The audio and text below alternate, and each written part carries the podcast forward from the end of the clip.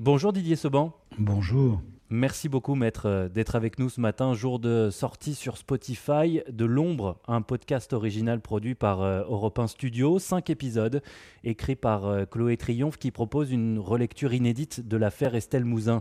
On en écoute tout de suite un court extrait. Là, on a les explications pendant trois quarts d'heure du professeur, qui dit que c'est bon, mais qu'en même temps, il manque un bout, mais qu'en gros, il y a l'ADN d'Estelle qui est sur le fameux matelas, et donc ça confirme l'implication de Michel Fourniret. L'homme qu'on vient d'entendre, euh, c'est votre client, Éric Mouzin, le papa de la petite Estelle, 9 ans, qui s'est évaporé le 9 janvier 2003 à Guermantes, en Seine-et-Marne. Et, très rapidement, le nom de Michel Fourniret apparaît dans le dossier, mais il faudra attendre 17 ans pour que le tueur en série avoue l'enlèvement et le meurtre de la fillette. Didier Seban, tout au long de ce podcast, euh, une question revient en permanence. Aurait-on pu connaître la vérité plus tôt? Que répondez-vous? Bien sûr, euh, on avait eu immédiatement un doute. D'abord parce que les enquêteurs belges, quand ils arrêtent Michel Fourniret, euh, on est à proximité de la disparition d'Estelle, euh, ont très vite la conviction que ça peut être ce couple terrible qui est à l'origine de la disparition d'Estelle, et ils vont le dire aux enquêteurs français. Mais peut-être parce qu'on n'a pas un, grand respect pour la police belge en, France, peut-être parce que l'évidence apparaît euh, tellement lumineuse qu'on ne va pas chercher à la vérifier, eh bien, on ne s'intéressera pas complètement à cette piste. Et je dirais même quelquefois, on, essaiera de démontrer que ça n'est pas la bonne. Oui, parce que pendant de nombreuses années, la piste Michel Fourniret est écartée parce qu'il a soi-disant un alibi en béton, un appel téléphonique passé au moment de l'enlèvement depuis euh, son domicile à plusieurs centaines de kilomètres de là, dans les Ardennes. Sauf qu'à aucun moment, les enquêteurs de l'époque n'ont émis l'hypothèse que Fourniret pouvait euh, ne pas être l'auteur de ce coup de fil. Évidemment, ça nous paraissait évident, d'abord pour plein de raisons. Euh, au bout de la ligne, il n'y a personne. Son fils dit Mon père ne m'a jamais appelé. Sa belle-fille dit euh, Moi non plus, je ne l'ai jamais eu. Il n'appelait jamais pour les anniversaires. Nous n'avions pas de contact avec lui. Donc, au bout de la ligne, c'est certain que personne ne l'a eu. Donc, quelle certitude peut-on avoir que c'est lui qui a passé ce coup de téléphone? Ça part de son domicile, ça peut être parfaitement Monique Olivier. Et puis, euh, tout simplement, sur la facture, c'est marqué noir sur blanc, on peut faire du transfert d'appel.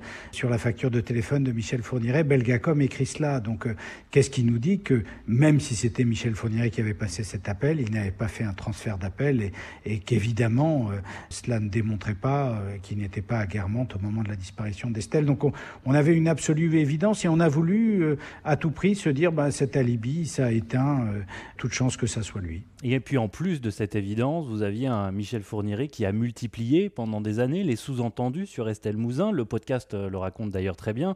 Le grand pervers qu'il est a semé des petits cailloux pour euh, aiguiller euh, l'enquête, mais il n'y a que vous et votre collègue Corinne Herman qui arrivez à comprendre où il voulait en venir. C'est tout le problème de notre justice. Au fond, un tueur en série, ça ne se comprend qu'en mettant en perspective ses crimes, qu'en mettant en perspective sa série et sa logique criminelle.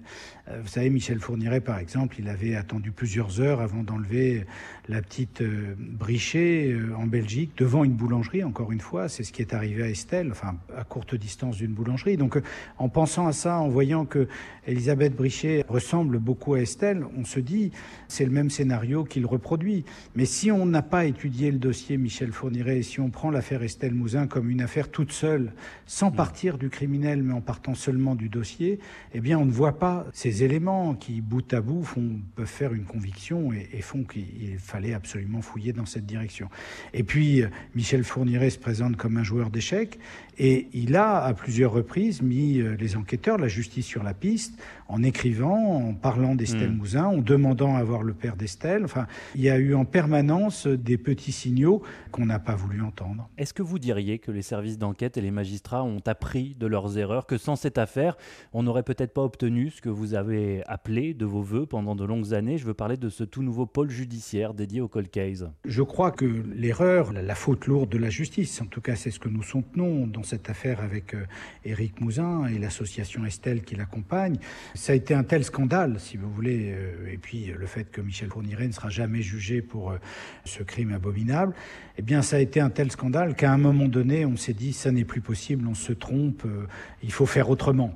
Encore faut-il, avec la création de ce pôle, que vraiment on fasse autrement. Mais c'est déjà, je dirais, la première étape de dire on ne peut pas étudier affaire par affaire, mais il faut regrouper les dossiers pour euh, comprendre le parcours d'un criminel en série les magistrats de ce pôle devaient hériter de plus de 200 dossiers, mais d'après nos informations, moins d'une dizaine sont en cours d'instruction à l'heure actuelle, les autres étant toujours euh, à l'étude par le parquet de Nanterre pour voir s'ils remplissent les critères.